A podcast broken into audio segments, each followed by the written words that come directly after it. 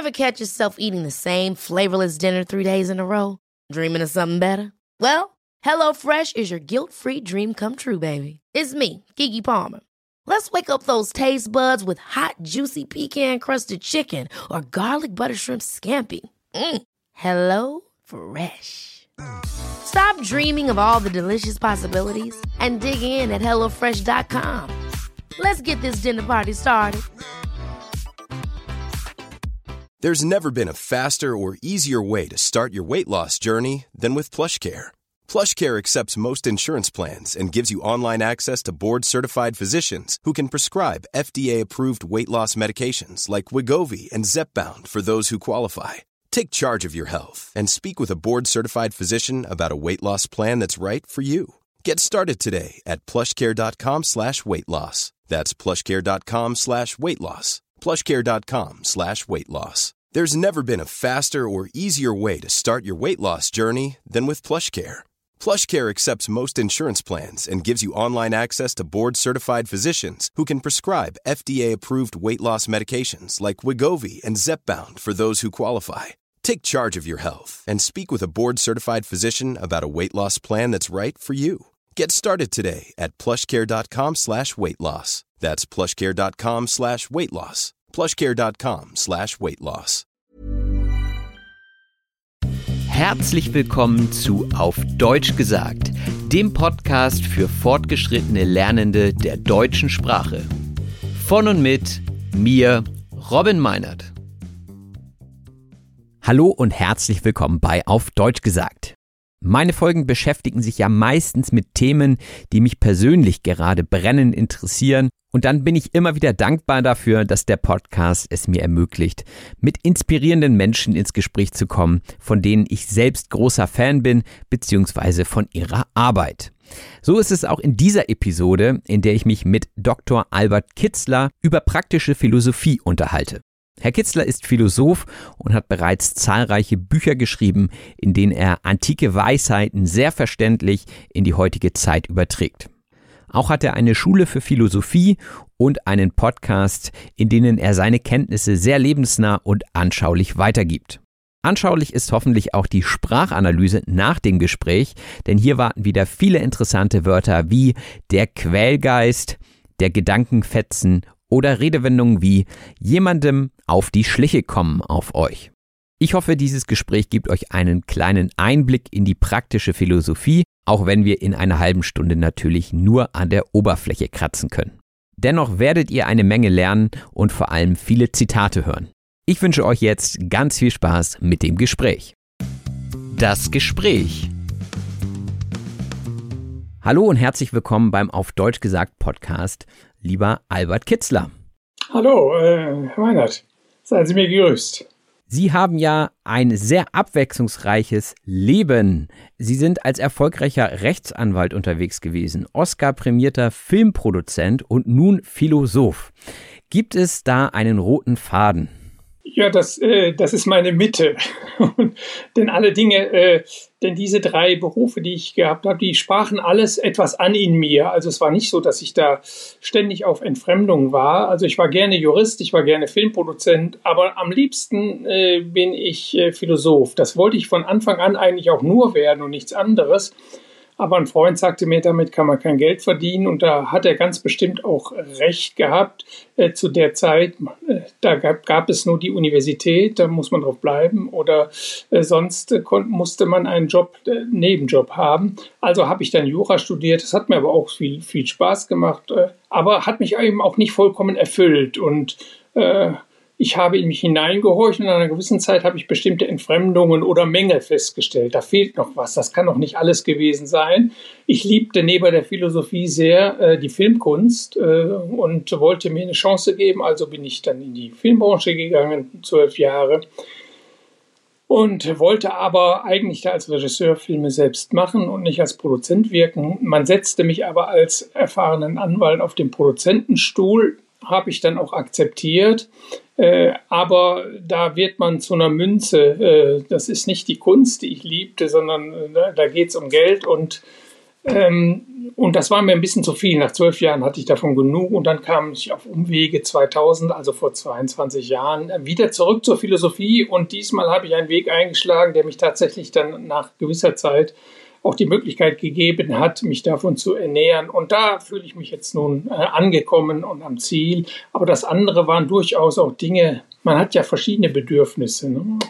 Es ist wichtig, dass man da nicht völlig falsch liegt bei der Berufswahl. Und der Rest wird sich dann finden, unterwegs sein, wenn man acht, auf sich acht gibt.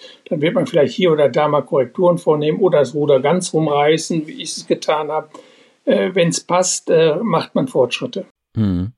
Und würden Sie denn mit der Weisheit von heute genau denselben Weg nochmal gehen oder würden Sie an der einen oder anderen Stelle vielleicht früher merken, ein anderer Weg wäre vielleicht besser?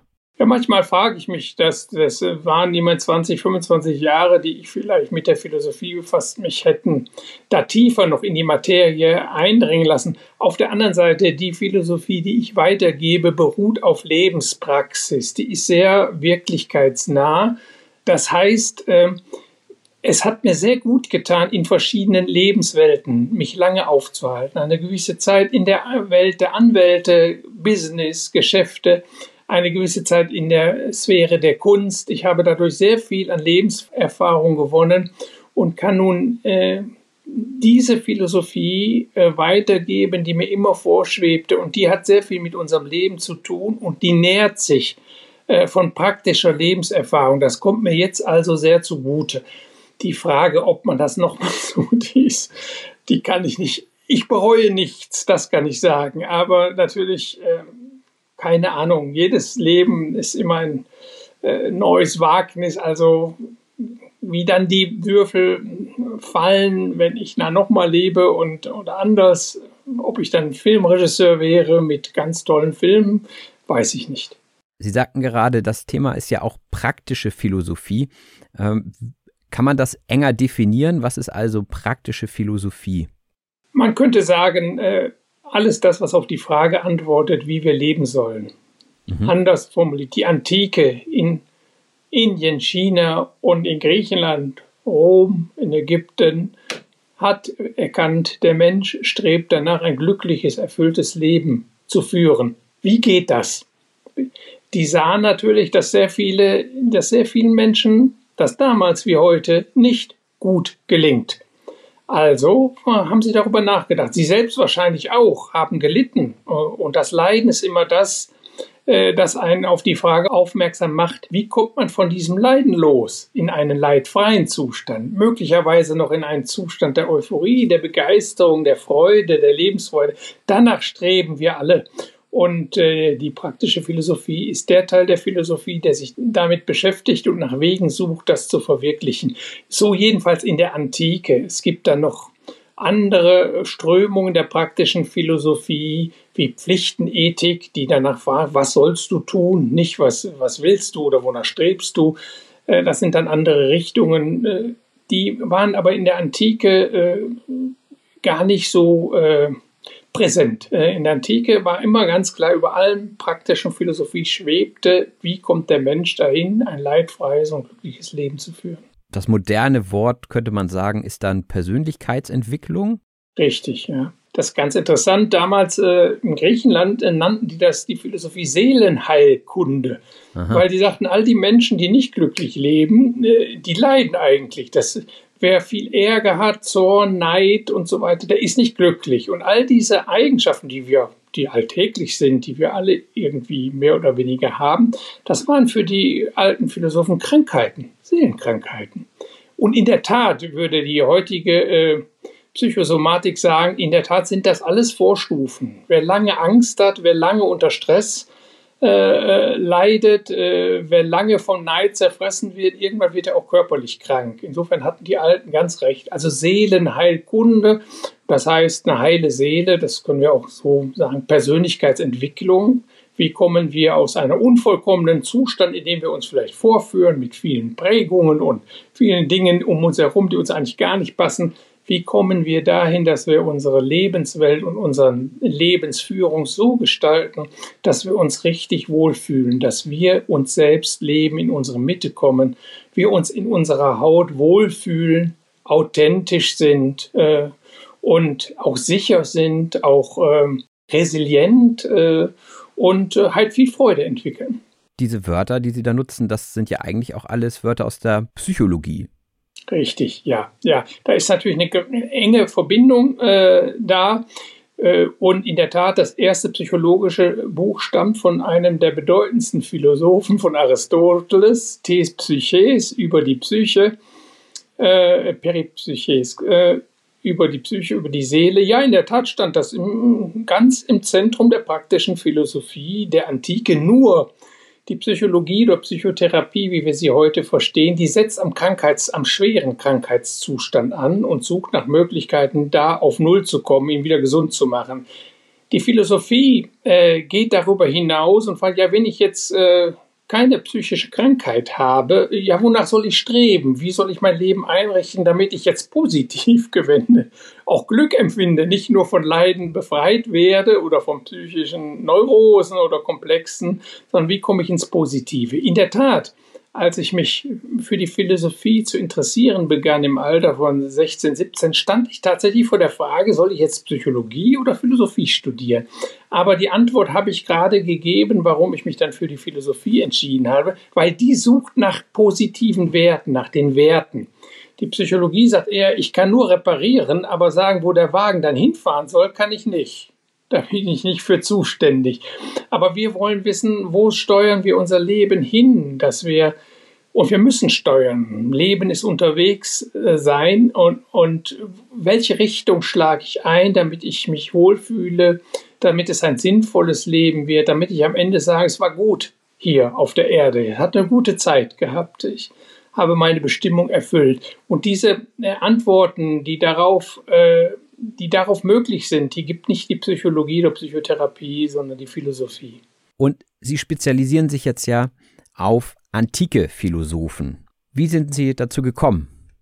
Ja, also ich habe mich ganz allgemein für praktische Philosophie entschieden, egal in welchen in welchem Zeitalter, in welcher Epoche. Ich habe dann auch Philosophie ja, als Hochschulstudium betrieben und da alle Epochen bin ich eigentlich durchgegangen. Ich habe am Heidegger Lehrstuhl gearbeitet, also war mit der modernen Philosophie oder zeitgenössischen Philosophie durchaus vertraut. Aber als ich mich dann die Frage gestellt habe oder als ich dann meine Weisheiten in Anführungsstriche oder meine Erkenntnis äh, über das richtige Leben niederschreiben wollte, da fiel mir auf, dass ich eigentlich, dass eigentlich alles, was da wesentlich zugehört, in der Antike schon gesagt worden ist. Und zwar klarer, tiefer äh, als in irgendeiner anderen Epoche danach. Es war eben auch Hauptgegenstand der Philosophie, anders als heute. Und äh, es, es, man kann auch sagen, am Anfang äh, leuchten die Dinge am klarsten. Das heißt, wo sie zum ersten Mal gedacht worden sind, da leuchten sie am klarsten hervor. Und dann äh, fang, fängt an eine Diskussion, eine Debatte. Und manchmal führt die nicht dazu, dass die Dinge klarer werden, sondern unklarer werden. Deshalb zeichnet sich für mich nicht die Antike in Ost und West. Äh, also ich bin da ja interkulturell unterwegs. Das heißt, ich bin nicht beschränkt auf das abendländische Denken, sondern ich interessiere mich mit dem gleichen der gleichen Intensität für asiatisches Denken oder wo Antike überhaupt überliefert worden ist. Ägypten, äh, Indien, China und manchmal kriegen wir auch was aus Südamerika mit, aber da sehr wenig. Also äh, diese was ich die Erfahrung, äh, ähm, die ich da gemacht habe, dass, dass da also viel klarer ausgesprochen worden ist. Also wenn wir es verstehen, die seinerzeitige Sprache oder die Umstände hinweg zu, äh, hin, hinwegzunehmen und uns diese Weisheit in die Jetztzeit reinversetzen. Wenn uns das gelingt, dann erkennen wir, dass alles, was damals aufgeschrieben, gedacht worden ist, eigentlich heute noch Gültigkeit hat und dass es darüber hinaus eigentlich nichts Neues auf der Welt gegeben hat. Es gab nur immer wieder von großen Philosophen äh, einen neuen Ansatz oder eine neue Sprache oder das, was ich tu, auch tue, diese Weisheit in eine Jetztzeit, in eine andere Umstände reinzuversetzen. Was bedeutet diese Weisheit heute?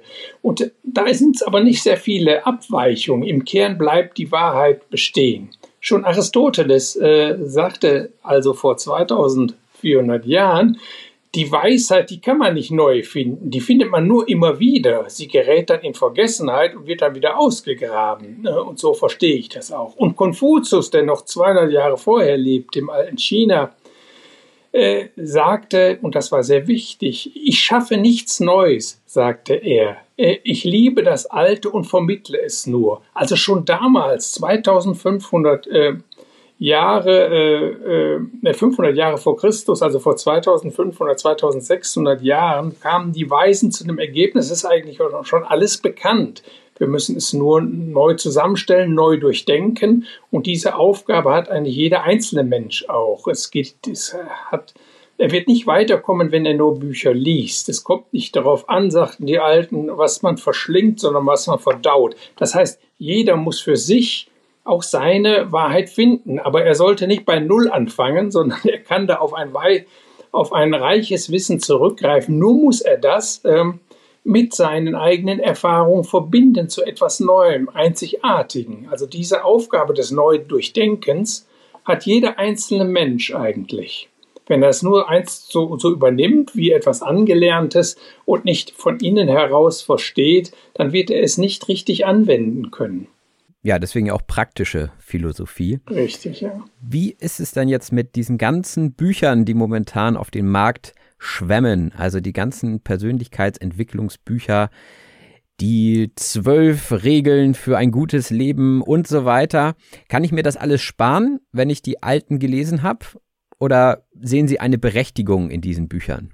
Also, in der Tat brauchen Sie davon nichts zu lesen, wenn Sie sich mit, mit der antiken praktischen Philosophie beschäftigen, aber nicht nur lesen, sondern sie dann auch verstehen und anwenden. Da ist alles gesagt worden, das sagte ich ja. Äh, von daher kommt da nichts Neues drin. Ich schaue immer wieder in diese Bücher rein, aber Neues habe ich da noch nicht gefunden, weiß ich nicht. Also ich könnte zu jedem Satz, könnte ich irgendeinen alten zitieren wahrscheinlich.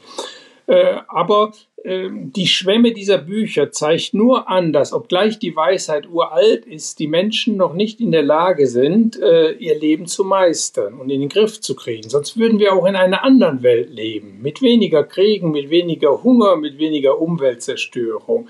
Aber die Weisheit ist uralt, aber der Irrtum, der ist immer wieder neu und wird immer wieder wiederholt und die Weisheit scheint auch nur, äh, scheint auch immer äh, in der Minderheit zu sein. Also die, die, die Regeln der Politik, die werden nicht von weisen Menschen gemacht, sondern von fehlerhaften Menschen, die bestimmte Einsicht nicht haben und überhaupt das Leben der Menschen ist halt nicht geprägt vom weisen Verhalten, sondern eher von, von den Affekten, von den Begierden, von dem äh, unvollkommenen Versuch, das Leben einigermaßen in den Griff zu kriegen. Und was dabei entsteht, ist, sie kriegen es nicht in den Griff. Daraus entstehen Aggressionen, daraus entsteht Feindlichkeit, daraus entsteht Konkurrenz etc.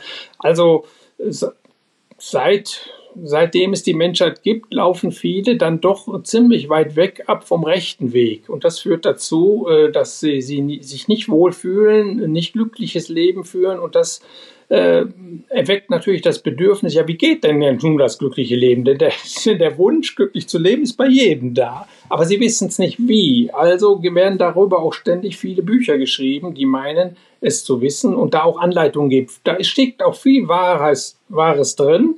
Also ich will nicht sagen, dass das da alles falsch ist. Im Gegenteil, da ist vieles richtig. Was ich da nur so bemerke, ist, es fehlt an Tiefe, also es fehlt an Durchdringung und es fehlt ans ganzheitliche Denken. Philosophie ist ganzheitliches Denken. Das ist nicht nur einfach, hier, ich kann mal einen Tipp für dich, sondern die Philosophie erklärt, wie die Weisung, wie eine Weisheit eingebettet ist in einer Konzeption von Leben, von Weltverstehen, das gelingt und das rund ist und in sich stimmig ist. Daran fehlt es natürlich, wenn man so ein so, äh, so lapidar so ein paar zwölf Lebenstipps gibt. Ja. Aber es ist halt eben sprachlich oft näher an dem, was wir verstehen. Ich sag mal, ja. für mich mhm. war es persönlich auch ein Einstieg.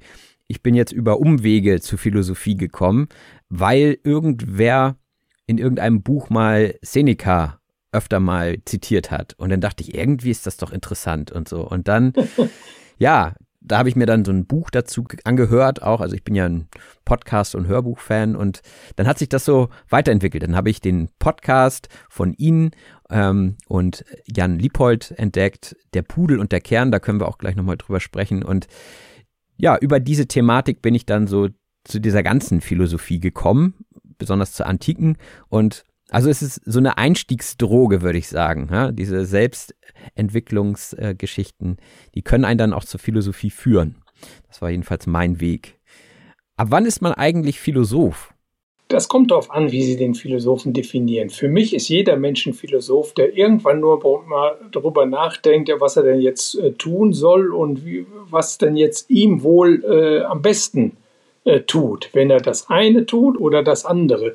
Das heißt, sobald der Mensch anfängt, über sein Leben konzeptionell nachzudenken und wie er leben soll und, und sich kritisch vielleicht auch mal hinterfragt, ist das eigentlich gut, der Job, den ich da mache oder wie ich mich meinem Partner gegenüber oder den Kindern gegenüber verhalten. All diese Lebensfragen, sobald einer anfängt, da etwas darüber nachzudenken, finde ich, betritt er den Pfad der Philosophie. Äh, durch Denken äh, Wege zu finden zum gelingenden Leben oder aus dem Leid herauszukommen. Das ist äh, der Anfang der Philosophie. Insofern ist für mich jeder Mensch ein Philosoph. Denn einen Menschen, der noch nie darüber nachgedacht hat, was für ihn gut ist oder nicht gut ist, den kenne ich nicht. Mhm. Den gibt es wahrscheinlich auch nicht. Ja. Äh, und ähm, von daher, aber im engeren Sinne ist es natürlich, äh, ne, hat es was mit Intensität des Nachdenkens zu tun, äh, mit der Tiefe des Nachdenkens zu tun und die Philosophie bleibt nicht bei so Gedankenfetzen stehen, ja, es ist jetzt gut, wenn ich jetzt das und das bestelle oder esse oder das und das tue, sondern sie fragt dann grundsätzlicher, ja, warum äh, meine ich denn, ist es gut, dass ich das tue? Oder wie kann ich das denn erklären? Wohin führt mich das denn? Wohin will ich denn überhaupt? Äh, oder wie soll ich denn überhaupt leben? Also grundsätzlichere Fragen und da etwas tiefer und breiter äh, nachdenkt darüber, äh, von allen Vorurteilen abgesehen und dann fängt, finde ich, dann wird es äh, Philosophie im engeren Sinne und wenn man dann noch zur Kenntnis nimmt, das, was bereits gedacht worden ist und da anfängt, bei den sogenannten Philosophen, dann merkt man, das ist eine Art des Denkens, die finden wir in keiner positiven Wissenschaft, die ist einzigartig, die klingt hier und da auch mal bei positiven Wissenschaften an, aber ist doch etwas ganz anderes, losgelöst von naturwissenschaftlichen Beweisen, denkt man darüber nach, ja über grundsätzliche Fragen des Lebens oder des Seins oder des Erkennens. Äh, das sind dann ganz spezielle Fragen. Und wenn man sich damit intensiver beschäftigt, dann kann man sich durchaus als Philosophen bezeichnen. Aber für mich ist irgendwo jeder Mensch hatte eine philosophische Ader und hat eine Tendenz äh, darüber, ja, sein Leben zu gestalten, gut zu gestalten, glücklich zu werden und nach Wegen zu suchen. Und dieses Suchen ist eigentlich schon Philosophie. Mhm. Und haben Sie persönlich einen Lieblingsphilosophen?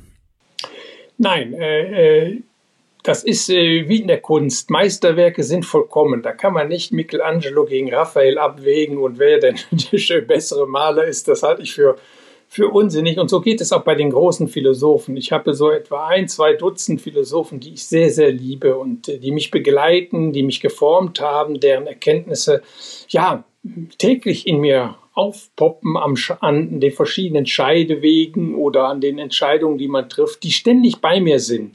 Und das ist eine große Familie. Da gibt es äh, von, von, daher, da gibt es nicht einen, ja, es gibt dann welche, die dann sehr häufig auftauchen. Konfuzius, Sokrates, Plato, Aristoteles, Zunze, Laoze, Buddha, das sind so, äh, ja, auch Seneca, äh, Epikur, Demokrit. Also da sind ein ganzer, ein ganzer Haufen, würde ich da nennen, mhm. aber so 20, äh, 20, 30 Philosophen, die, wo es mir ein großer Genuss ist, wenn ich ihre Bücher aufschlage. Ja.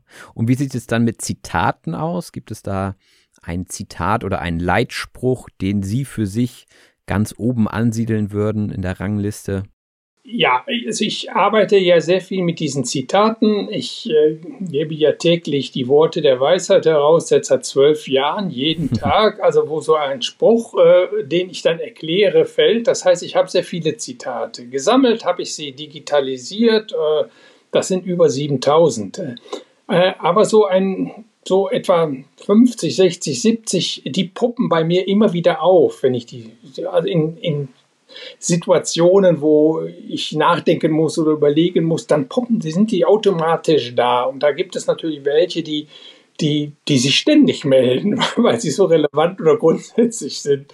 Haben Sie mal so eine Handvoll?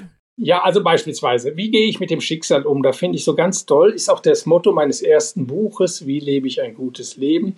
Da heißt es, äh, ja, Konfuzius sagte, man sagt, dass der Weise Unglück in Glück zu verwandeln versteht. Also ein wunderbarer Satz. Das heißt, man kann aus allem irgendwas Gutes machen. Mhm. Es gibt also gar, gar, kein Unglück. Sokrates sagte mal, nächste Zitat, also für den Gutmenschen gibt es eigentlich kein Unglück.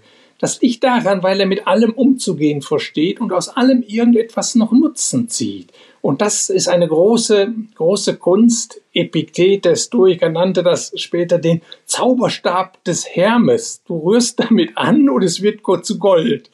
Also das finde ich erstmal so mal einen sehr, sehr tragenden, schönen Schuss. Natürlich erkenne dich selbst, das kennt jeder, aber in der ursprünglichen Bedeutung heißt das ja, bedenke, dass du ein sterbliches, beschränktes äh, Wesen bist, das nicht alles versteht, das auch nicht alles kann, dem auch nicht alles gelingt. Diese Bescheidenheit und Demut, zu dem, die, die wir durch diesen Spruch als Haltung in uns verfestigen sollten, die führt zu einer sehr schönen Einstellung im Leben, mit der man sehr viel Freude und Glück empfangen kann, denn es führt zu Demut, Bescheidenheit und Dankbarkeit. Mhm man konzentriert sich auf das, was da ist, nicht das, was ich noch will und was nicht da ist. Denn das äh, führt dann vielleicht zur Frustration oder zu Mangelerscheinungen, sondern es führt eigentlich dazu, bescheiden sein. Wir haben ja auch, was da ist, zu genießen. Und das ist eine, eine unendliche Quelle der Freude, äh, wenn wir nicht immer nach vorne gucken, sondern uns auf das beschränken, was da ist. Und dieser Spruch, erkenne dich selbst, finde ich, der, äh, der drückt das sehr gut aus in seiner ursprünglichen Begründung. Natürlich in der psychologischen Begründung ist es auch wichtig, sich zu erkennen, was äh, die Vorlieben sind, was einem Freude macht, was einem gut tut auf Dauer und was einen vielleicht schädigt. Das hat sehr viel damit zu tun, dass man in die eigene Seele hinabsteigt, auch dort Prägungen vielleicht erkennt, die einen stören äh, oder Fremdeinflüsse, die einen immer wieder, äh, ja, äh, eher Probleme machen oder belasten, die muss man dann nämlich abbauen. Und da kommt der nächste Spruch, wie baut man das ab? Indem man sich umprogrammiert, indem man aus schlechten Gewohnheiten im Denken, Verhalten oder Sprechen gute Gewohnheiten macht. Und das macht man durch Übung. Dann fällt dann ein anderer Spruch von Periander, einem der sieben Weisen aus dem Griechenland, der sagte ganz kurz und knapp, alles ist Übung. Das heißt, wir können durch Übung äh, uns ganz transformieren. Also wir können ein anderer Mensch werden. Und das ist sehr wichtig für alle unsere Leiden. Die Leiden, die kommen nämlich meistens nicht von außen, sondern von innen. Da haben wir irgendwas nicht verstanden oder irgendwas läuft da schief. Und wenn wir das erkennen, äh, dann können wir äh, ein Übungsprogramm aufsetzen, das uns dann transformiert und das uns von dieser, von dieser Neurose, von diesem schlechten Gewohnheit im Denken befreit und hinführt zu einer guten, nährenden, freudvollen Gewohnheit. Aber man muss üben. Das heißt, der Weg der praktischen Philosophie ist zu erkennen, wo das Problem ist, erkennen, wie man da rauskommt und dann aber äh, es im täglichen Leben einüben, bis man davon losgekommen ist. Ich habe das in, in, vielen Bereichen gemacht und bin dann äh, zu einem anderen Menschen geworden ich bin nach, nach wie vor unvollkommen, ich bin auch, ich würde mich auch nicht als Weisen bezeichnen, aber von vielen Quälgeistern, unter denen die Menschen leiden, habe ich mich auf diese Weise befreien können. Ich kenne keine Feinde, ich kenne keinen Streit mehr.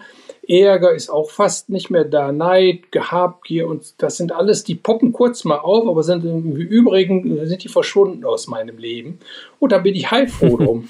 das glaube ich. Aber es hat Übung vorausgesetzt, also das jetzt mal. Ja, nichts zu sehr. Ich habe eine Schule, philosophische Schule, die heißt Maß und Mitte. Da gibt es natürlich auch einen Spruch, uralt von den griechischen Weisen, nichts zu sehr, also nichts im Übermaß. Halte überall das rechte Maß. Und häufig leiden wir darunter, dass wir etwas äh, nicht tun, was wir tun sollten, Untermaß, oder etwas übertreiben, was wir lieber begrenzt genießen sollten und nicht ins Übermaß. Mhm.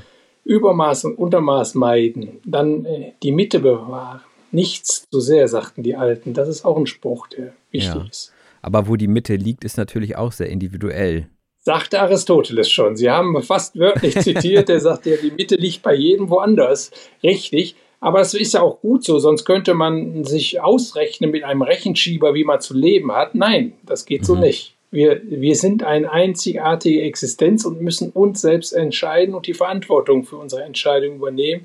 Und die kann man nicht äh, anderen überlassen. Das ist also auch Freiheit und äh, ja, das individuelle, selbstverantwortete Leben. Wenn man das die Mitte oder das rechte Maß immer berechnen könnte für jede Situation, für jede Gelegenheit, ja, dann kann man auch ein Computerprogramm erschaffen und, und auf den Knopf drücken und dann, dann äh, geht alles in Ordnung. So geht unser Leben nicht. Es gibt auch keine Weisheit, sagte ein chinesischer Weiser mal, die immer und überall unter allen Umständen und für jeden anwendbar ist. Mhm. Das heißt, äh, gutes Leben ist auch immer ein künstlerisches, ein bisschen intuitives, ein bisschen nicht naturwissenschaftlich berechnendes, sondern ja, von der Entscheidung und äh, von dem Moment abhängiges äh, Leben. Das ist gut so, denn das sichert uns Freiheit äh, und Selbstverantwortung. Ja, und Sie sprachen gerade von Übung. Haben Sie vielleicht ein oder zwei Übungen, die man machen könnte? Ich weiß, es geht ja um darum, eigentlich tiefer einzusteigen, sich tief Gedanken zu machen, aber vielleicht gibt es doch ein, zwei Dinge, die man so täglich machen kann, um zur Weisheit zu gelangen. Also ich finde, Weisheit ist immer so ein großes Wort, aber in der Philosophie spricht man ja nun mal von der Weisheit. Gibt es vielleicht ein, zwei Dinge, die Sie getan haben oder tun, die Ihnen helfen? Ja, also da könnte ich jetzt eine ganze Liste auf. Da habe ich ein Buch drüber geschrieben. Da sind die ganzen Übungen auf, äh, aufgeführt, je nach äh, Defekt, gegen Ängste, äh, gegen Neid, gegen Eifersucht, gegen Habgier, gegen Unausgeglichenheit, gegen Stress. Da sind die alle aufgeführt. gut. Wie, wie, wie heißt das Buch? Denken heilt. Philosophie für ein gesundes mhm. Leben. Da denken Sie wieder an diese Seelenkrankheiten in der Antike. Das waren eben nicht psychische schwere Krankheiten, sondern das waren Angst, Zorn, Wut, Ärger, Neid, Eifersucht, Habgier. Wenn sie von all dem befreit sind, dann führen sie ein glückliches Leben. Das war der Ansatz des Buches. Man muss, es ist manchmal schwer, die Frage zu beantworten, was ist ein glückliches Leben? Ähm, äh, das kann man aber dahinstellen lassen. Die Antike ist auch mal einen anderen Weg gegangen. Was hindert uns daran, äh, glücklich zu leben? Das sind die ganzen Defekte, die ich gerade genannt habe. Und wenn Sie die abbauen, und die kann man abbauen oder wegschaffen, dann leben Sie ein glückliches Leben. Äh, da können Sie versichert sein. Also beispielsweise, wie habe ich den Ärger über andere Menschen losgeworden? Vor etwa 15 Jahren stieß ich dann an einen Ausspruch von Marc Aurel, dem römischen Philosophenkaiser, der sagte, wenn du an dem Verhalten eines anderen Anstoß nimmst, so wende deinen Blick auf dich selbst und prüfe, ob du nicht ähnliche Fehler hast oder gehabt hast. Und dann wirst du verstehen, dass der andere unter einem Zwang handelt und dann wirst du milde werden. Also kurzum, das habe ich tatsächlich ein paar Wochen eingeübt. Bei jedem, wo ich äh, mich über einen Menschen anfing aufzuregen oder aufgeregt habe, habe ich gesagt, ja gut, ich weiß, habe ich nicht auch mal so etwas gesagt oder habe ich nicht auch mal so etwas getan, über das ich mich jetzt aufrege? Bin ich denn auch vollkommen? Meistens habe ich da auch irgendwie so etwas oder etwas Gleiches oder was Ähnliches gefunden. Vielleicht hm, habe ich dann gemerkt, ja, ich war doch auch äh, gestern aufbrausend gegen mein Kind, weil ich eben nicht gut geschlafen habe oder Ärger auf der Arbeit hatte. Vielleicht hat die Verkäuferin oder der Mann, der in der Schlange oder der mich da gerade angerempelt hat, hatte, ist er auch gerade so schlecht aufgestanden oder seine Frau hat sich von ihm getrennt etc. Ich erinnere mich doch, wie schlecht ich damals drauf war und dass ich genauso aggressiv war. Vielleicht ist das bei ihm so. Das habe ich mir also bei jedem so ein Vorkommnis gesagt das heißt, es hat alles seinen Grund, warum die Menschen so sind, wie sie sind. Und äh, ich, wenn ich in diesen Umständen lebe, wäre ich vielleicht genauso wie der andere. Und das führt dazu, äh, erstens, dass man sich selbst auf die Schliche kommt, dass man erstmal viele äh, Fehler in sich entdeckt, die, die man sich so gar nicht bewusst macht. Und das macht dann im Ende, Endeffekt milde. Man merkt, man ist auch nur Mensch, das sind auch nur Menschen man kann sich auch noch sagen, dann in dem Moment, äh, das habe ich dann auch getan, sei froh, dass ich dessen Probleme nicht habe. Der scheint im Moment große Probleme zu haben oder die oder unausgeglichen. Sei froh, dass du doch nicht äh, diese Aggression an anderen Menschen auslassen sollst und du weißt nicht, was das für, was sie gerade oder der gerade durchgemacht hat. Vielleicht ganz Schlimmes, wahrscheinlich ganz Schlimmes. Niemand ist grundlos äh, aggressiv und so. Irgendwo kommt er mit dem Leben nicht klar. Und wenn man das äh, quasi bei jeder Attacke, die man so erlebt, und man erlebt ja, äh, man kann sich äh, täglich eigentlich über Menschen aufregen, wenn man das dann immer übt. Bei mir hat das dazu geführt, dass nach ein, zwei, drei Wochen äh, äh, also ziemlich schneller Zeit, ich keinen Ärger mehr über andere Menschen verspürt habe. Und seit dieser Zeit bin ich davon auch, auch erlöst. Ich sage mir sofort, wenn da irgendeine Aggression, ich weiß nicht, was der, der hat ein großes Problem. und, und ich bin sofort ruhig. Also da poppt nochmal so ein kurz für Sekundenbruchteile nochmal so ein Ärger auf, so ein Urinstrieb, Verteidigung, Angriff, mhm. ich muss mich verteidigen. Aber sofort stürzen sich die vielen Argumente, die es dagegen gibt. Denn Ärger bringt ja nichts. Zorn bringt ja, bringt einen ja überhaupt nicht weiter und befriedet die Situation nicht, sondern führt letztlich, wie Seneca gesagt hat, zu Kriegen. Denn der Seneca sagte, dieser Ärger gegen andere Menschen im Kleinen, das ist eigentlich wie ein Krieg im Großen. Beim Krieg sagen wir alle nein, um Gottes Willen. Aber mit unserem Nachbarn streiten wir uns. Und Streit ist eigentlich Krieg im Kleinen. Also ich war kurzum nach einigen Wochen davon kuriert und bis zum heutigen Tag kenne ich keinen Streit mehr, also in der Sache schon, aber nicht mehr gegen Personen. Ich verurteile auch keine Menschen mehr, egal was er mhm. getan hat. Ich habe meine Meinung zu dem Verhalten und zu den Menschen, was er da tat. Ich verurteile das, was er tut und was er sagt und wende mich auch dagegen. Aber den Menschen als solchen zu verurteilen, das wurde mir dann auch klar, dass das natürlich der Sinn der Bergpredigt bei Jesus Christus ist und überhaupt eine Kernaussage des Buddhismus. Ich fand das also in tausend äh, antiken Quellen eigentlich diese Einstellung wieder, liebet eure Feinde, was so, so unmöglich sich anhört. Aber das haben alle großen Weisen eigentlich im Grunde gepredigt. Und ja, ich bin davon, ich bin davon befreit. Äh, wenn Sie noch ein zweites Beispiel haben wollen, als ich auf den Satz stoß bei Epikur, dem griechischen Philosophen, übe dich im Sterben, befreunde dich mit dem Tod, da habe ich mich mit meinem Leben und mit meinem Tod auseinandergesetzt. Ich war 45, weiß ich noch ganz genau, und sehr intensiv. Und kam dann zum Ergebnis, nein, ich brauche mich vor dem Tod nicht zu fürchten. Er kommt ohnehin, ich kann ihn nicht vermeiden, ich habe bisher ein schönes Leben gehabt, äh, ich befinde mich schon in der Zugabe. Manche Menschen sind nicht halb so alt geworden, wie ich jetzt schon bin.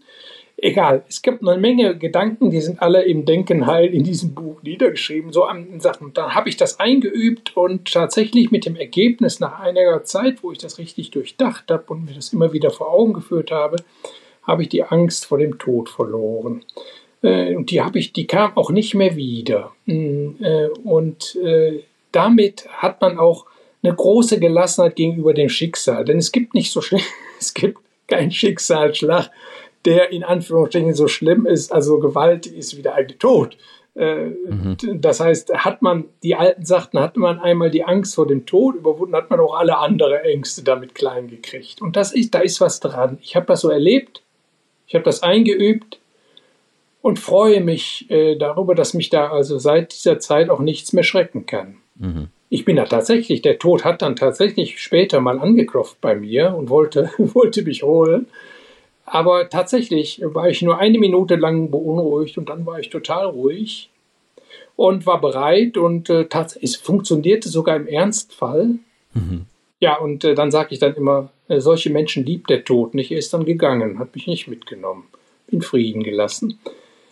Aber das ist nicht das Wichtige, sondern äh, das, gut, das ist das, Deshalb können wir uns hier noch unterhalten, aber sagen wir mal so, das Wichtige ist ja nicht der letzte Moment, ob man da Angst hat oder nicht, wenn der Tod kommt, sondern dass man eben davor, in den Jahrzehnten davor, äh, vom, von, vor Todesangst nicht beunruhigt wird oder von Ängsten überhaupt nicht beunruhigt wird. Und das werde ich seit vielen Jahren schon nicht mehr.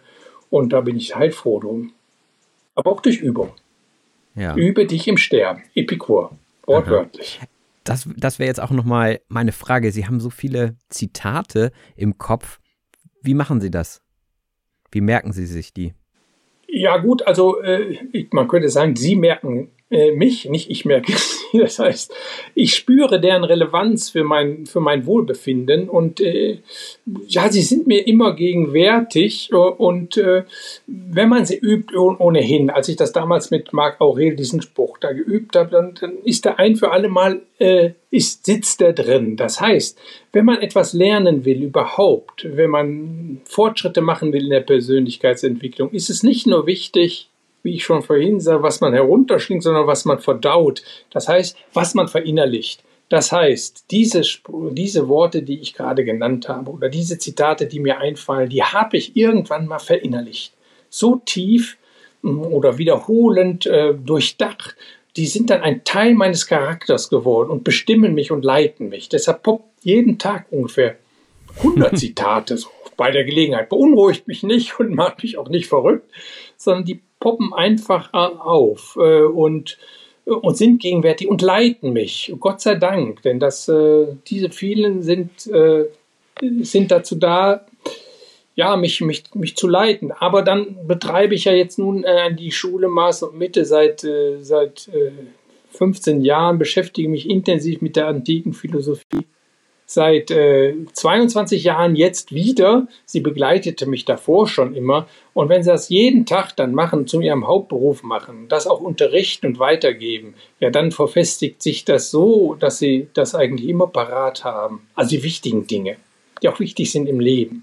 Ja, also faszinierend für jemanden, der das nicht so kann. Ich versuche mir immer so zwei, drei zu merken und merke dann auch, dass ich schnell mal durcheinander komme.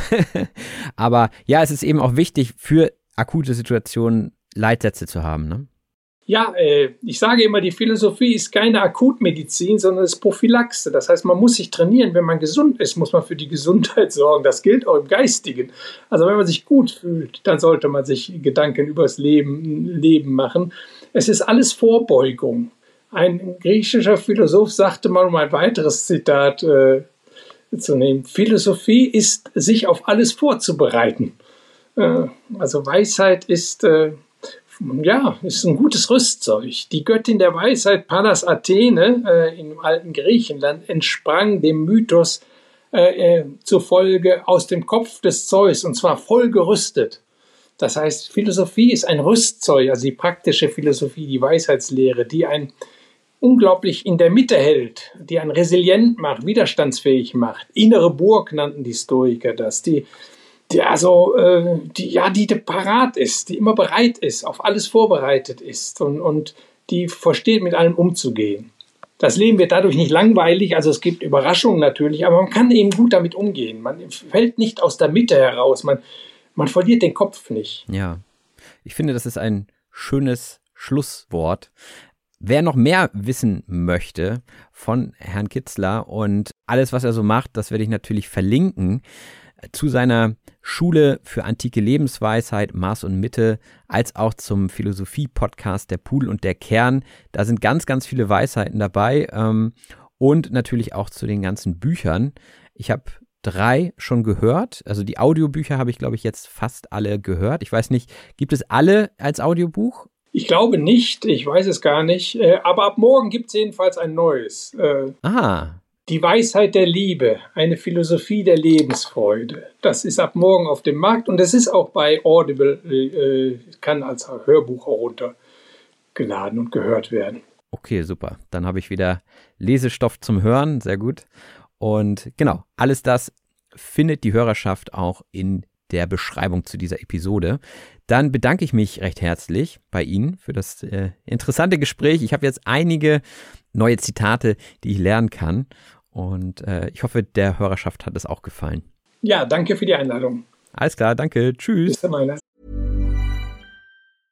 Ready to pop the question? The jewelers at BlueNile.com have got sparkle down to a science with beautiful lab-grown diamonds worthy of your most brilliant moments. Their lab-grown diamonds are independently graded and guaranteed identical to natural diamonds, and they're ready to ship to your door. Go to Bluenile.com and use promo code LISTEN to get $50 off your purchase of $500 or more. That's code LISTEN at Bluenile.com for $50 off. Bluenile.com code LISTEN. Ever catch yourself eating the same flavorless dinner three days in a row? Dreaming of something better? Well, HelloFresh is your guilt free dream come true, baby. It's me, Gigi Palmer. Let's wake up those taste buds with hot, juicy pecan crusted chicken or garlic butter shrimp scampi. Mm. Hello Fresh. Stop dreaming of all the delicious possibilities and dig in at HelloFresh.com. Let's get this dinner party started.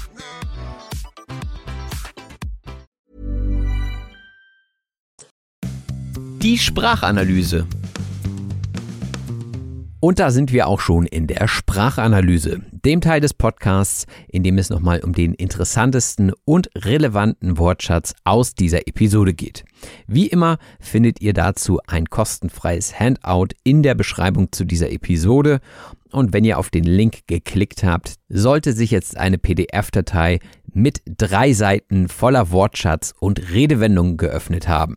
Und der rote Faden in der Sprachanalyse, den kann man manchmal bei mir suchen. Nichtsdestotrotz sind heute viele Wörter aus dem Bereich Philosophie dabei.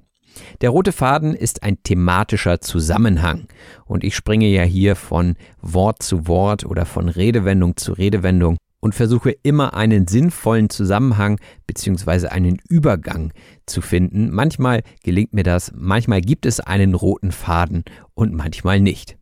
Zur Entfremdung kommt es aber auf keinen Fall, denn die Entfremdung ist die Distanzierung von jemandem oder von etwas.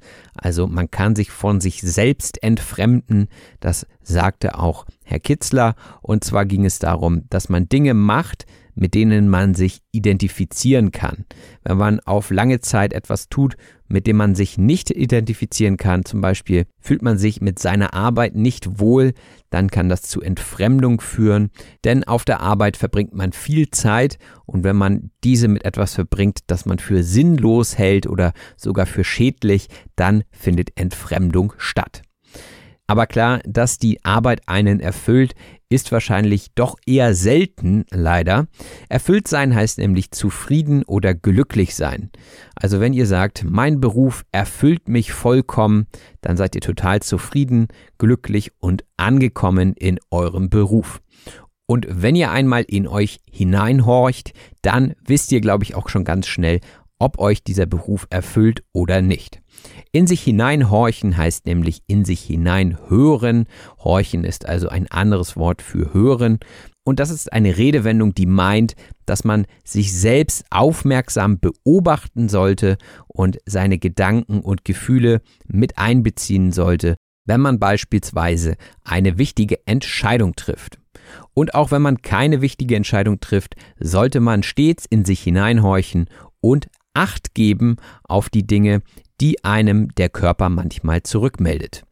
Acht geben heißt nämlich vorsichtig sein und aufpassen, beziehungsweise achtsam sein, so dass man Gedanken und Gefühle nicht einfach ignoriert, sondern dass man auf sich selbst aufpasst, indem man die Signale des Körpers wahrnimmt. Und manchmal ist es ja so, dass die Symptome des Körpers schon ziemlich stark sind und dann wird es Zeit, das Ruder herumzureißen. Das Ruder herumreißen ist auch wieder eine Metapher und heißt so viel wie eine Situation im letzten Moment erfolgreich bewältigen bzw. eine Wende herbeiführen. Das heißt, wenn ihr schon jahrelang Entfremdung erfahrt und nicht erfüllt seid im Job und vielleicht in euch hineinhorcht und merkt, äh, irgendwie kann ich das nicht länger machen, dann wird es vielleicht Zeit, das Ruder herumzureißen, um eure Gesundheit zu retten und nicht weiter zu gefährden. Das war jetzt eine kleine Weisheit, die ich euch mitgeben wollte. Die Weisheit ist die Fähigkeit, kluge Entscheidungen zu treffen und Wissen zu nutzen, um ein gutes Leben zu führen. Und durch Philosophie gelangt man irgendwann zur Weisheit, das ist jedenfalls das Ziel. Philosophie heißt ja auch die Liebe zur Weisheit. Und am Anfang unseres Gespräches ging es darum, ob Herr Kitzler sein Leben noch einmal genauso leben würde oder ob er etwas anderes machen würde. Und er hat gesagt, naja, in einem anderen Leben hätte er vielleicht mehr Zeit mit der Philosophie verbringen können und stärker in die Materie eindringen können. In die Materie eindringen heißt, eine Sache gründlich studieren.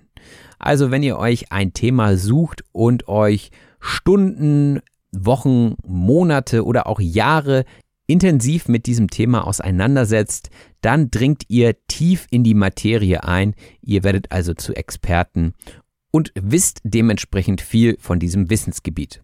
Und welches Wissensgebiet euch da gerade vorschwebt, ist wahrscheinlich sehr individuell. Etwas vorschweben heißt eine vage oder unklare Idee von etwas haben oder auch eine Vorstellung von etwas haben. Wenn ihr zum Beispiel zum Autohändler oder zum Fahrradhändler geht und sagt, ja, guten Tag, ich suche ein neues Fahrrad oder ein neues Auto, dann wird wahrscheinlich die Frage zurückkommen, und was schwebt Ihnen da so vor? Also welche Preisklasse schwebt Ihnen vor? Welches Modell schwebt Ihnen vor? Also welche Idee, welche Vorstellung haben Sie von dem, was Sie dort suchen? Und eine ungefähre Vorstellung von dem, was man dort sucht, sollte man haben. Ansonsten kommt ein Kauf fast schon einem Wagnis gleich. Das Wagnis ist eine riskante oder mutige Unternehmung bzw. Aktion. Besonders wenn es sich um gebrauchte Produkte handelt, ist es häufig mit Risiko verbunden und dementsprechend ein Wagnis, zum Beispiel Produkte zu kaufen von jemandem, den man nicht kennt.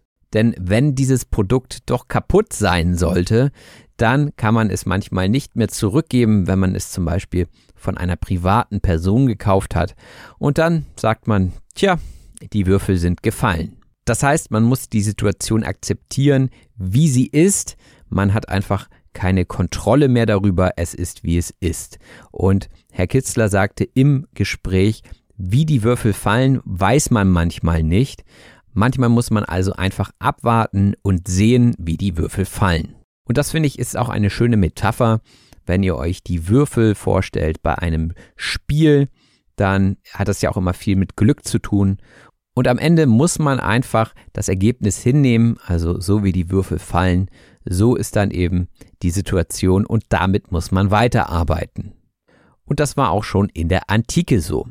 Die Antike ist eine Epoche im Mittelmeerraum von 800 vor Christus bis 500 nach Christus. Also ein langer Zeitraum und den nennen wir die Antike. Und in der Antike entstanden auch schon die ersten philosophischen Strömungen. Die Strömung heißt in diesem Zusammenhang eine Richtung oder Bewegung.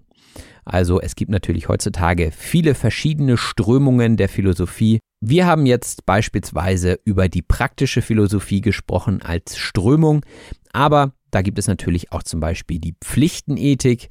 Die Pflichtenethik ist eine moralische Theorie, die betont, dass Handlungen aufgrund von moralischen Verpflichtungen bewertet werden sollten.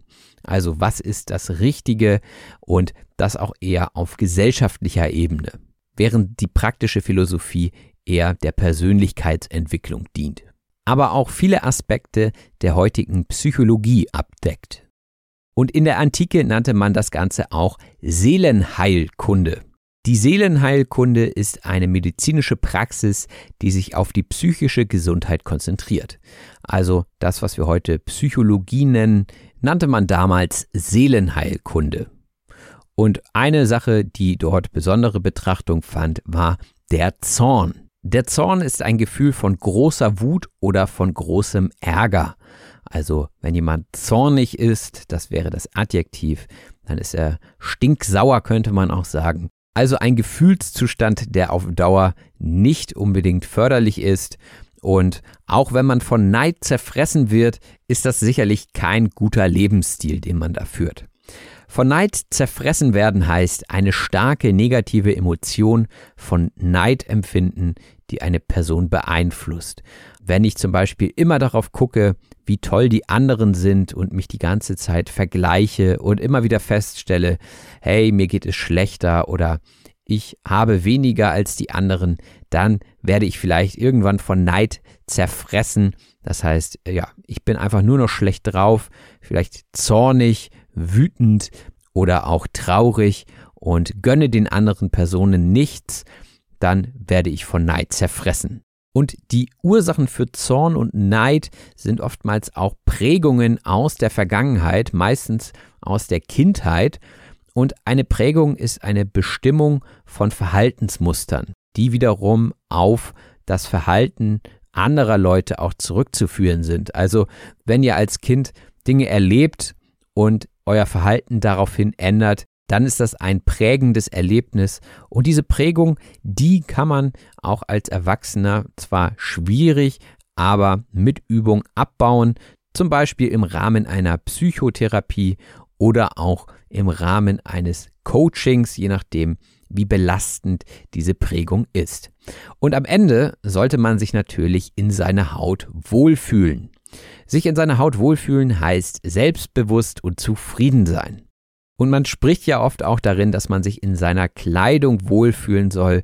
Und die Haut ist ja sozusagen die natürliche Kleidung. Und diese kann man nicht einfach ablegen, wie zum Beispiel einen Pullover, den man nicht mag. Und deswegen sollte man zusehen, sollte man also daran arbeiten, dass man sich in seiner Haut wohlfühlt. Und natürlich kann es immer mal sein, dass man sich einen Tag nicht so gut fühlt, aber am nächsten Tag geht es dann meistens schon wieder besser und das hat dann damit zu tun, dass wir resilient sind. Resilient heißt eine Fähigkeit, Schwierigkeiten oder Traumata zu überwinden und sich schnell zu erholen. Wenn ihr beispielsweise mit Stress oder Druck gut klarkommt, dann ist das ein Indiz dafür, dass ihr resilient seid, dass ihr also die Fähigkeit habt, damit umzugehen und euch schnell davon zu erholen. Und in unserem stressigen Arbeitsalltag streben wir oftmals nach mehr Resilienz. Nach etwas streben heißt sich bemühen, etwas zu erreichen. Also auch an Resilienz kann man arbeiten. Ihr habt ja auch schon mal die Episode mit René Träder zum Thema Resilienz gehört. Und wenn nicht, dann hört da gerne noch einmal rein. Das war eine tolle Episode mit der Nummer 60. Und das nächste Wort ist ein Fachbegriff, auch aus dem psychologischen Bereich, und zwar die Neurose. Die Neurose ist eine psychische Störung, die durch Angst oder obsessives Verhalten und Unruhe gekennzeichnet ist. Zu viel kann ich dazu gar nicht sagen, ich bin kein Arzt oder Experte, aber ich dachte, die Definition ist ganz hilfreich. Und vorhin sprach ich schon von der Antike als Epoche. Die Epoche ist eine bestimmte Periode in der Geschichte. Andere Beispiele für Epochen wären die Neuzeit oder das Mittelalter. Aber wer darüber mehr erfahren will, der meldet sich am besten beim Lehrstuhl für Geschichte, denn der Lehrstuhl ist eine Position an einer Universität, die von einem Professor oder einer Professorin besetzt wird. An einer Universität gibt es also den Lehrstuhl für Mathematik zum Beispiel, für Geschichte und so weiter, je nachdem, um was für eine Hochschule es sich handelt. Und Herr Kitzler war an einem Lehrstuhl für Philosophie und sein Interesse für Philosophie beschränkt sich nicht auf die abendländische Philosophie, denn er interessiert sich zum Beispiel auch für die Philosophie aus Asien. Abendländisch sagte ich gerade, und das heißt so viel wie aus dem westlichen Teil der Welt, insbesondere Europa oder Nordamerika. Der Begriff Abendland ergab sich damals aus der antiken und mittelalterlichen Vorstellung von Europa als dem westlichsten, also der untergehenden Abendsonne am nächsten gelegenen Erdteil. Und auch wenn die Philosophie aus der Antike schon sehr, sehr alt ist, ist doch relativ viel davon überliefert worden. Überliefert heißt an eine spätere Generation weitergegeben. Und die meisten Menschen in der Antike konnten selbst nicht schreiben, deswegen wurden Weisheiten meistens mündlich überliefert. Und heute können wir diese Überlieferungen alle lesen in verschiedenen Büchern, aber wichtig ist dabei, man sollte diese Bücher nicht einfach nur verschlingen, man sollte sie auch verdauen, sagte Herr Kitzler. Verschlingen heißt dabei etwas schnell und gierig essen. Also wenn ihr nur drei Minuten zum Essen Zeit habt, dann verschlingt ihr euer Mittagessen. Und das ist natürlich nicht so gut für den Körper, für die Verdauung, denn da kommen wir auch schon zum Wort verdauen. Das heißt, Nahrung im Magen- und Darmtrakt verarbeiten. Das heißt, ihr esst etwas und dann verdaut ihr es. Und im übertragenen Sinne meinte Herr Kitzler damit, dass es nichts bringt, wenn man viel konsumiert, aber nicht darüber nachdenkt und es nicht verarbeiten kann, weil es einfach zu viel ist. Man sollte sich auf wenige Dinge fokussieren und diese verinnerlichen. Und das fällt einem manchmal ganz schön schwer, wenn man die Schwämme an Büchern auf dem Büchermarkt sieht. Die Schwemme ist ein erhebliches Überangebot von etwas. Und das Wort Schwämme ist eigentlich ein Wort, das man im Zusammenhang mit Wasser benutzt. Man sagt ja auch Überschwemmung.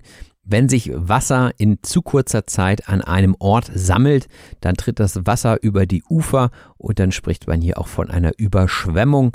Und in diesem Fall wird der Büchermarkt überschwemmt von Selbsthilfebüchern beziehungsweise von Persönlichkeitsentwicklungsbüchern. Und das hat wahrscheinlich auch damit zu tun, dass viele Leute versuchen, ihr Leben in den Griff zu kriegen. Etwas in den Griff kriegen heißt, eine schwierige Situation erfolgreich meistern. Wenn ihr also ein Problem habt und einer anderen Person davon erzählt, dann wird sie euch vielleicht versuchen zu beruhigen und sagen, ja, also das kriegen wir schon in den Griff, macht ihr mal nicht so viel Sorgen. In der Redewendung steckt ja auch der Griff drin und wenn ihr etwas festgreift mit den Händen, dann habt ihr es unter Kontrolle und dementsprechend kann man das übertragen auf diese schwierige Situation, die man doch noch unter Kontrolle bekommt und am Ende alles gut wird. Und manche Probleme entstehen durch einen Irrtum. Der Irrtum ist ein falscher Glaube oder eine falsche Annahme. Manchmal können Irrtümer auch dadurch entstehen, dass man falsch kommuniziert, dass man Dinge falsch versteht. Und wenn auf einen Irrtum dann ein Affekt folgt, dann ist das Chaos perfekt. Der Affekt ist eine plötzliche starke Emotion oder ein Impuls. Wir nehmen mal ein Beispiel. Zwei Personen lernen sich gerade kennen und verabreden sich für ein Date und die eine Person sagt kurzfristig ab und die andere Person löscht im Affekt die Telefonnummer der anderen Person, weil sie so wütend ist über diese Absage und weil sie glaubt, dass das Ganze nur eine billige Ausrede war und sich dann aber nachher herausstellt, dass es ein Irrtum war und es wirklich einen guten Grund für diese kurzfristige Absage gab. Ja, dann trifft Irrtum auf Affekt. Dementsprechend ist es nicht ratsam, im Affekt zu handeln. Auch die Begierde nach etwas kann einem im Wege stehen. Die Begierde ist nämlich ein starker Wunsch oder ein starkes Verlangen nach etwas. Das heißt, wenn der Wunsch nach etwas sehr, sehr stark ist, zum Beispiel, nehmen wir jetzt mal das Standardbeispiel, man möchte unbedingt mehrfacher Millionär werden, dann ist das ein starker Wunsch, also eine starke Begierde und diese kann dann das Leben bestimmen und die ein oder andere Person kommt dann schon mal vom rechten Weg ab. Vom rechten Weg abkommen heißt, sich von moralischen Prinzipien entfernen. Das heißt, wenn man dann auf einmal anfängt, illegale Geschäfte zu machen, dann kommt man vom rechten, also vom guten Weg ab. Und Recht wird hier im Sinne von richtig verwendet, also vom richtigen Weg abkommen, aber das hat nichts mit links oder rechts zu tun. Und Herr Kitzler sprach auch davon, dass Philosophie immer in einen Kontext eingebettet ist. Das heißt, wenn man das Zitat ohne Kontext hört, dann sagt es einem wahrscheinlich weniger, als wenn man den Kontext kennen würde. Denn dadurch kann man ein tieferes Verständnis von diesem Zitat erlangen. Eingebettet soll es also sein, das sagte ich gerade. Eingebettet heißt in etwas eingefügt oder integriert sein. Genauso können auch Übungen in euren Morgen eingebettet sein, in euren Abend eingebettet sein. Ja, manchmal macht man Übungen auch im Bett, zum Beispiel meditieren nach dem Aufstehen. Das hat aber nichts mit dem Bett hier zu tun, sondern es heißt einfach nur integriert in etwas Größeres, wie zum Beispiel den Tag. Auch das Thema Persönlichkeitsentwicklung wurde in unserem Gespräch angesprochen und da gibt es ja ziemlich viele Ratgeber momentan von verschiedenen Autoren und ich sagte, dass diese oder viele von diesen eine Einstiegsdroge für mich waren, um zur Philosophie zu gelangen. Die Einstiegsdroge ist etwas, das den Einstieg in etwas erleichtert und meistens in etwas, das süchtig macht, denn wenn wir uns die Herkunft angucken, dann ist eine Einstiegsdroge meistens etwas, ja, das einen dazu führt, stärkere Drogen zu nehmen, also illegale Substanzen. So spricht man zum Beispiel bei Zigaretten von Einstiegsdrogen, um dann am Ende vielleicht Marihuana zu konsumieren. Das wäre also die Einstiegsdroge im buchstäblichen Sinne, aber hier meinte ich es im übertragenen Sinne, dass es einfach nur den Einstieg erleichtert hat und einfach dazu geführt hat, mich stärker mit der Philosophie auseinanderzusetzen. Ein wenig Kritik gab es von Herrn Kitzler in Richtung dieser Bücher, denn oftmals handele es sich dabei nur um Gedankenfetzen. Der Gedankenfetzen ist ein unzusammenhängender Gedanke. Das heißt vielleicht ein Gedanke, der nicht sehr tiefgehend ist, sondern es ist wirklich nur eine Idee oder Zum Beispiel auch ein Zitat, das nicht eingebettet ist in einen Kontext, das wäre dann ein Gedankenfetzen. Vielleicht kennt ihr das auch, wenn ihr Fieber habt und nicht so gut schlafen könnt und dann diese Fieberträume habt, dann kommen da ganz viele Gedankenfetzen, die vielleicht gar nicht richtig zusammenhängen. Und das, denke ich, ist ein gutes Beispiel für Gedankenfetzen. Philosophie soll auch dazu führen, dass man nicht mehr zu viele Vorurteile hat gegenüber anderen Personen zum Beispiel. Das Vorurteil ist eine voreingenommene Meinung. Und ich glaube, da können sich die wenigsten von frei machen. Ich glaube, jeder hat Vorurteile dem ein oder anderen Menschen gegenüber. Und das ist natürlich eine große Herausforderung, diese Vorurteile vollständig abzubauen. Aber Philosophie kann dabei helfen. Und bei der Frage, wer denn überhaupt als Philosoph gelte, sagte Herr Kitzler, dass jeder Mensch eine philosophische Ader hätte. Und eine Ader für etwas haben heißt hier einen natürlichen Hang zu etwas haben. Das heißt, die Ader ist eigentlich das Gefäß, wodurch das Blut läuft im Körper. Und wenn man eine Ader für etwas hat, dann hat man ja ein Interesse daran oder eine Neigung dazu.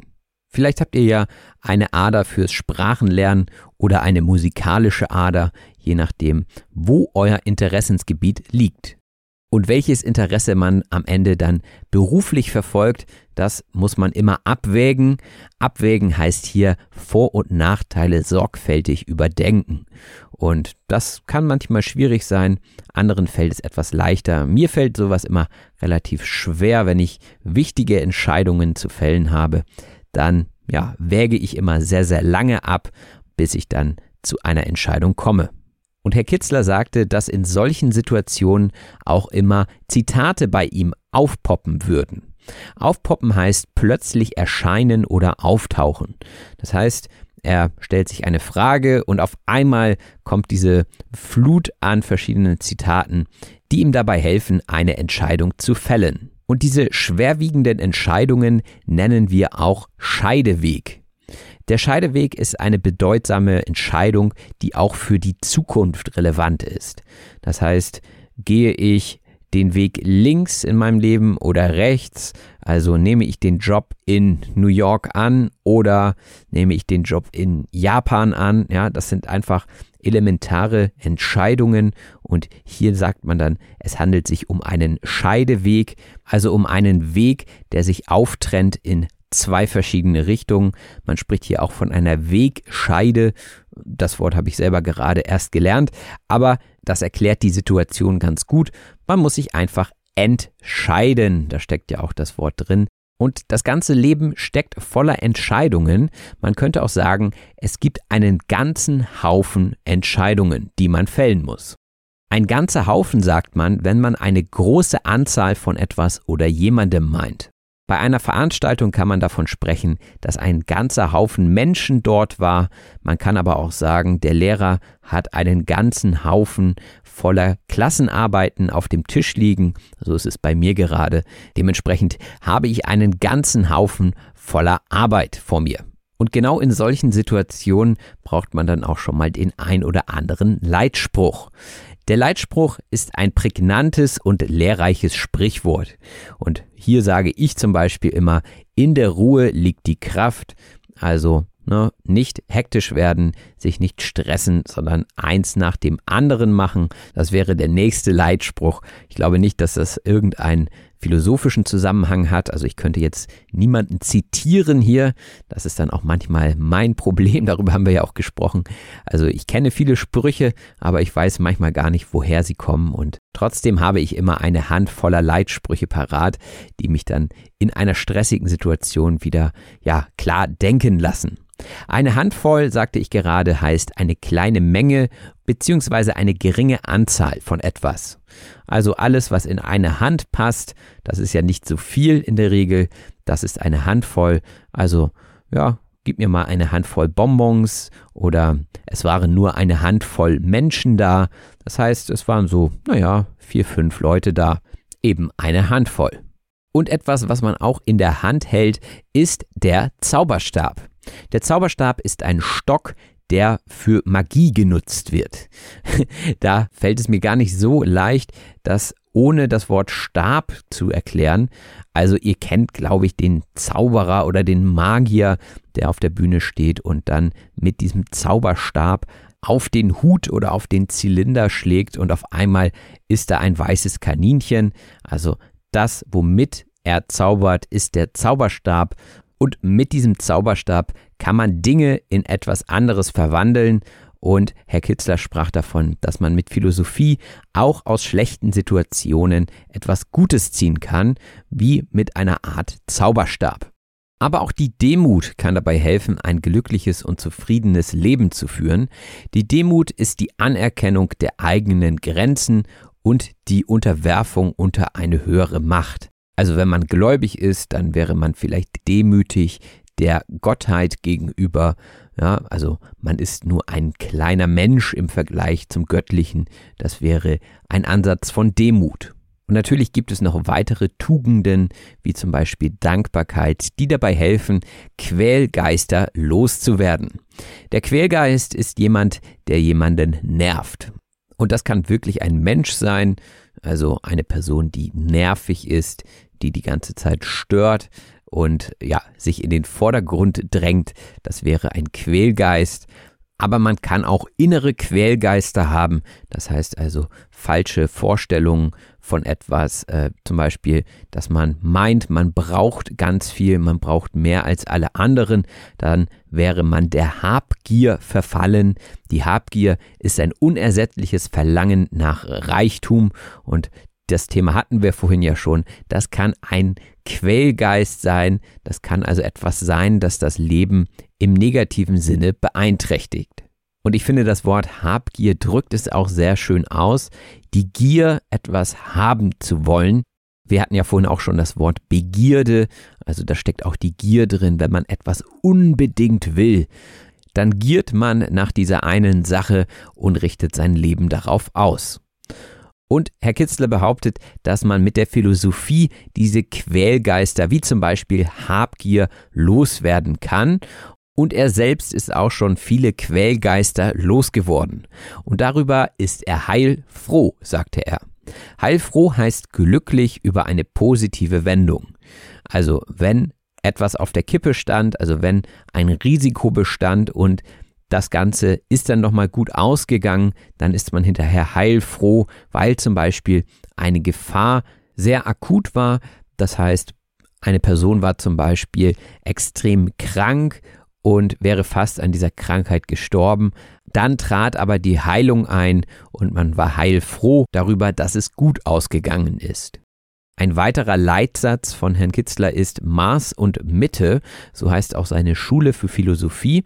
Und mit Maß ist hier die Menge oder der Umfang von etwas gemeint. Also hier sprechen wir auch vom Übermaß, das wäre also eine übermäßige Menge von etwas oder auch vom Untermaß, also eine unzureichende Menge von etwas. Und wenn man das Maß und die Mitte findet, und zwar für einen selbst, dann liegt man richtig. Und wo das richtige Maß liegt, das ist sehr individuell. Und Herr Kitzler sagte auch, das kann man nicht mit einem Rechenschieber berechnen. Der Rechenschieber ist ein ja sehr altes Gerät zum Rechnen, nicht zu verwechseln mit einem Taschenrechner. Das ist das, was man heutzutage benutzen würde. Und dann sprachen wir auch noch vom Heilen, denn ein Buch von Herrn Kitzler heißt ja Denken heilt und heilen heißt etwas gesund machen. Also wenn ihr eine Krankheit habt, zum Beispiel eine offene Wunde am Arm, weil ihr euch, ja, weiß ich nicht, mit dem Messer aus Versehen geschnitten habt, dann heilt diese Wunde, sie geht also zu, sie verheilt, sagt man auch, und danach ist wieder alles in Ordnung. Aber auch psychisches Leid kann geheilt werden und dazu müssen verschiedene Dinge abgebaut werden. Etwas abbauen heißt etwas reduzieren oder verringern.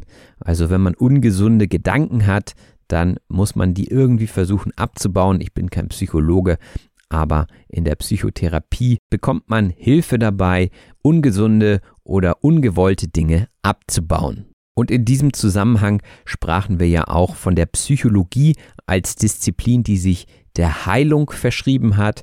Also sie versucht Leute von ihrem Leiden zu befreien und sie zu heilen Und die Philosophie, die nimmt den gesunden Menschen als Ausgangspunkt und versucht diesem eben Anstöße für ein noch besseres, gelingendes Leben zu geben. Ein Resultat könnte sein, dass man weniger Anstoß an dem Verhalten anderer Leute nimmt. Das ist schon sehr formell und bildungssprachlich hier an dieser Stelle. An etwas Anstoß nehmen heißt sich über etwas ärgern oder empört sein. Dementsprechend solltet ihr diese Kollokation an etwas Anstoß nehmen, nicht unbedingt in euren aktiven Wortschatz aufnehmen, aber passiv ist es doch ganz gut, wenn ihr versteht, was damit gemeint ist. Und anstatt an dem Verhalten anderer Anstoß zu nehmen, empfiehlt Herr Kitzler, dass man sich einfach sagt, ja, der anderen Person geht es gerade schlecht oder sie leidet unter einem Zwang und deswegen verhält sie sich, wie sie sich gerade verhält. Der Zwang ist eine starke Notwendigkeit oder ein Drang, etwas Bestimmtes zu tun oder aber auch es zu vermeiden. Beispielsweise gibt es Menschen, die unter einem Waschzwang leiden. Die müssen sich also alle paar Minuten die Hände waschen, damit sie sich gut fühlen. Und das ist nur ein Beispiel von verschiedenen Zwängen. Und wenn man gerade gestresst ist oder es einem nicht so gut geht, dann kann man schon mal aufbrausend sein. Aufbrausend heißt schnell aufgeregt oder wütend werden. Das heißt, man sagt vielleicht ein falsches Wort und die Person schreit sofort los und bepöbelt einen, also beschimpft das Gegenüber. Das wäre also eine aufbrausende Person, eine sehr affektgesteuerte, wir hatten ja vorhin auch schon das Wort Affekt, eine affektgesteuerte Person. Bei aufbrausenden Personen kann es auch schon mal sein, dass diese andere Leute anrempeln in ihrer Wut. Jemanden anrempeln heißt jemanden absichtlich im Vorübergehen anstoßen. Also wenn man nicht genau aufpasst, keine Rücksicht nimmt auf die andere Person, dann rempelt man sie an, dann stößt man vielleicht mit der Schulter gegen die Schulter der anderen Person. Das wäre anrempeln.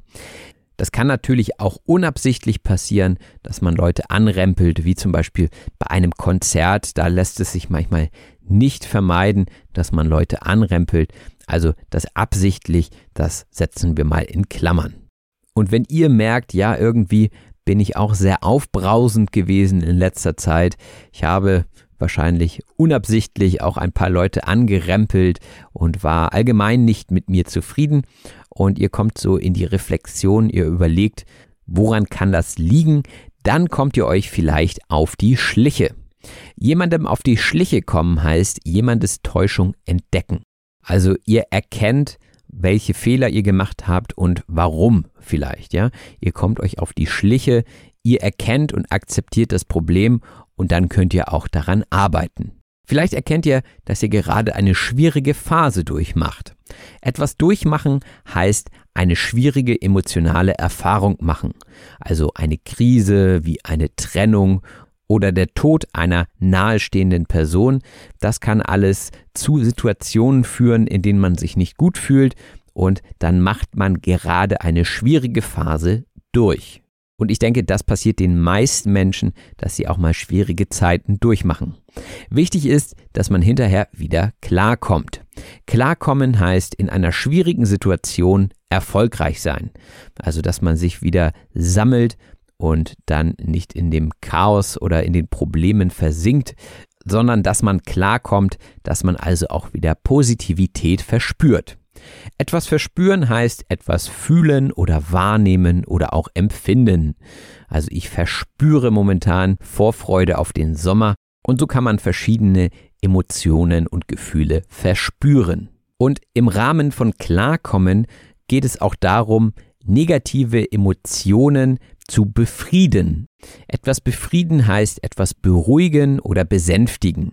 Also wenn ich den ganzen Tag immer nur wütend bin, dann kann ich versuchen, das zu befrieden, indem ich mir positive Gedanken mache, indem ich mir überlege, warum bin ich denn eigentlich so wütend? Was hat das mit mir zu tun? Also ich versuche Frieden damit zu schließen, ich versuche mich zu beruhigen. Jetzt sagt ihr vielleicht, um Gottes Willen, Robin, was erzählst du da? Wie soll ich das denn machen? Um Gottes Willen ist ein Ausruf, der verwendet wird, um Überraschung, Entsetzen oder auch Schock auszudrücken. Wenn ihr also von einem Ereignis erfahrt, das ihr gar nicht glauben könnt, dann sagt ihr, um Gottes Willen, wie konnte denn das passieren? Oder jemand fragt euch, sag mal, kennst du die Person? Und ihr sagt, nee, um Gottes Willen, die will ich auch nicht kennenlernen. Dann habt ihr vielleicht eine sehr, sehr schlechte Meinung von dieser Person. Und Herr Kitzler sagte, davon kann man kuriert werden. Kuriert sein heißt geheilt sein. Das heißt, man kann Dinge durch Übung ablegen. Und das Ergebnis kann sein, dass man andere Leute nicht mehr so einfach verurteilt. Jemanden oder etwas verurteilen heißt jemanden oder etwas kritisieren bzw. heftig ablehnen.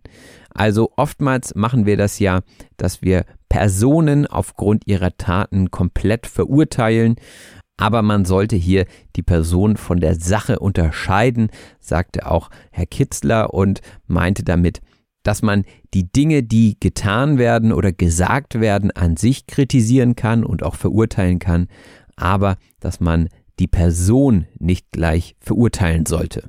Und ich bin gespannt, was ihr zu diesen Gedanken sagt. Also kommentiert gerne unter diese Episode, was ihr zu diesen Aussagen und zu diesem Thema praktischer Philosophie beizusteuern habt.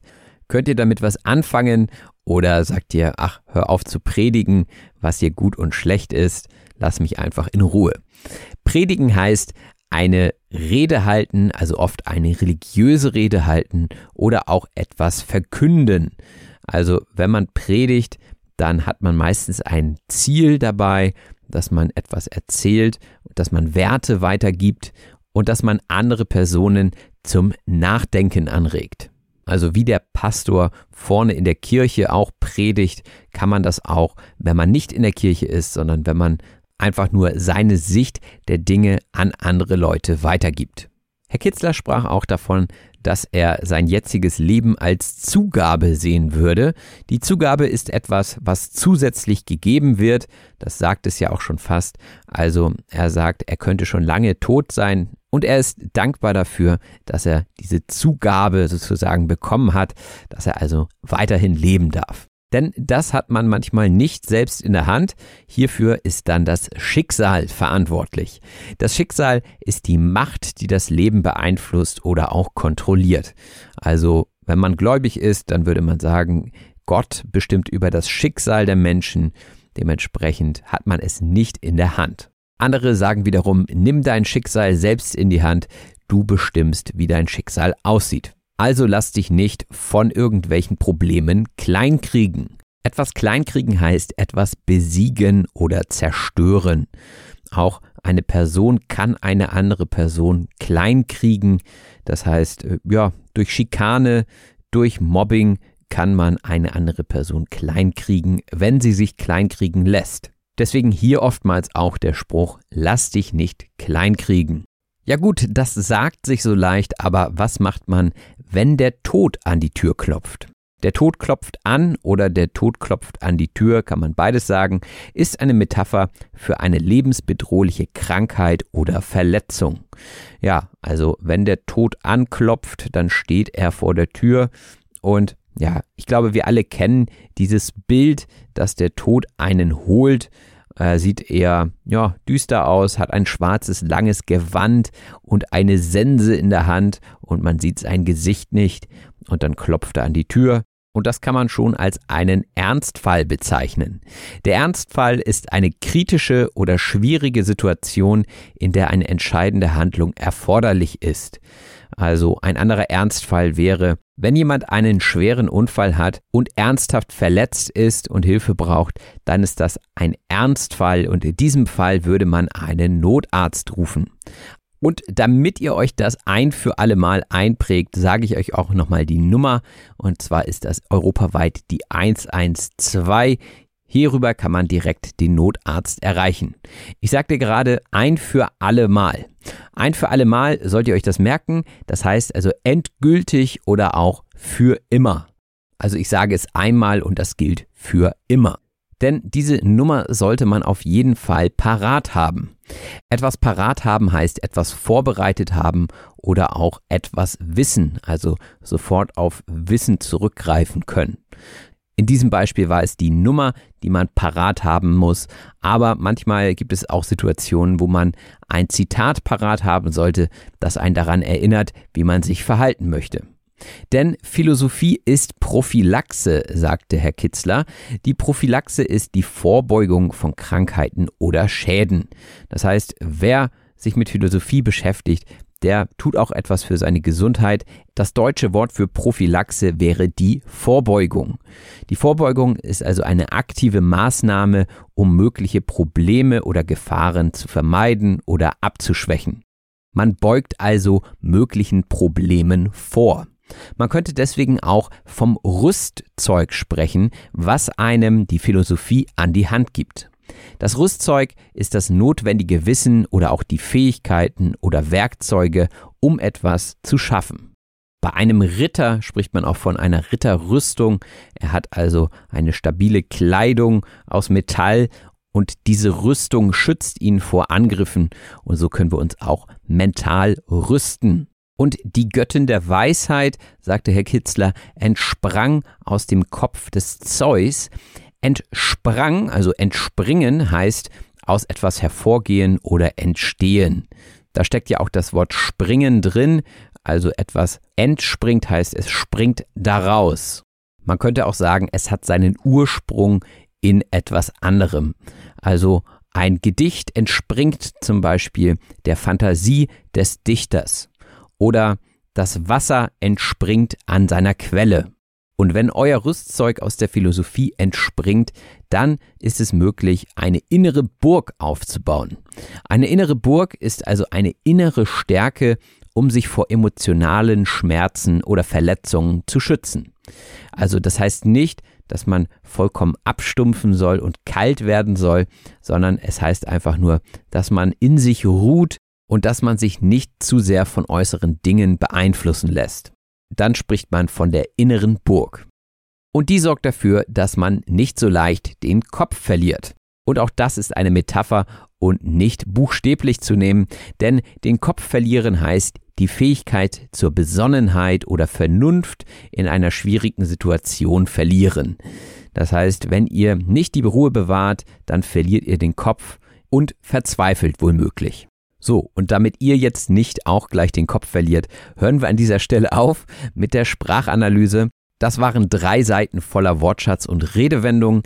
Ich glaube, wenn es länger wäre, würde es auch irgendwann zu viel werden, auch wenn man sicherlich noch eine vierte Seite aus diesem Gespräch hätte machen können. Aber so habt ihr auf jeden Fall den relevantesten Wortschatz, das hoffe ich jedenfalls, und vielleicht auch Lust bekommen, sich etwas mit praktischer Philosophie zu beschäftigen. Mein Tipp ist, hört gerne mal rein bei Der Pudel und der Kern. Das ist der Podcast von Herrn Kitzler und seinem Kollegen, denn da schnappen sie sich einzelne Themen raus und bearbeiten die im Detail und das ist dann wirklich etwas, wo man für sich persönlich viel mitnehmen kann.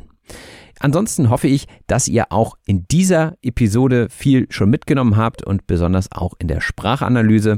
Wie immer würde ich mich freuen, wenn ihr den Podcast unterstützt. Das könnt ihr machen, indem ihr Mitglied bei Patreon werdet. Hier warten dann auch verschiedene Extras, wie zum Beispiel die Gespräche in der Community, aber auch das Wort zum Wochenende als Podcast sowie die Transkripte zu diesen Episoden auf euch. Natürlich könnt ihr auch einfach eine Spende per PayPal hinterlassen. Genauso dankbar bin ich euch auch, wenn ihr diesen Podcast weiterempfehlt. Ihr kennt sicherlich die ein oder andere Person, der dieser Podcast weiterhelfen könnte. Also teilt diesen Podcast gerne in euren sozialen Medien und hinterlasst gerne auch eine positive Rezension auf eurem Podcast-Player. Das war es jetzt von Auf Deutsch gesagt für heute. Wir hören uns circa in zwei Wochen wieder. Macht es gut. Bis bald. Euer Robin. Das war Auf Deutsch gesagt. Vielen herzlichen Dank fürs Zuhören. Wenn dir der Podcast gefällt, lass es andere Leute durch eine Rezension wissen. Wir hören uns in der nächsten Episode. Ever catch yourself eating the same flavorless dinner three days in a row? Dreaming of something better? Well, HelloFresh is your guilt-free dream come true, baby. It's me, Kiki Palmer. Let's wake up those taste buds with hot, juicy pecan crusted chicken or garlic butter shrimp scampi. Mm. Hello Fresh. Stop dreaming of all the delicious possibilities and dig in at HelloFresh.com. Let's get this dinner party started.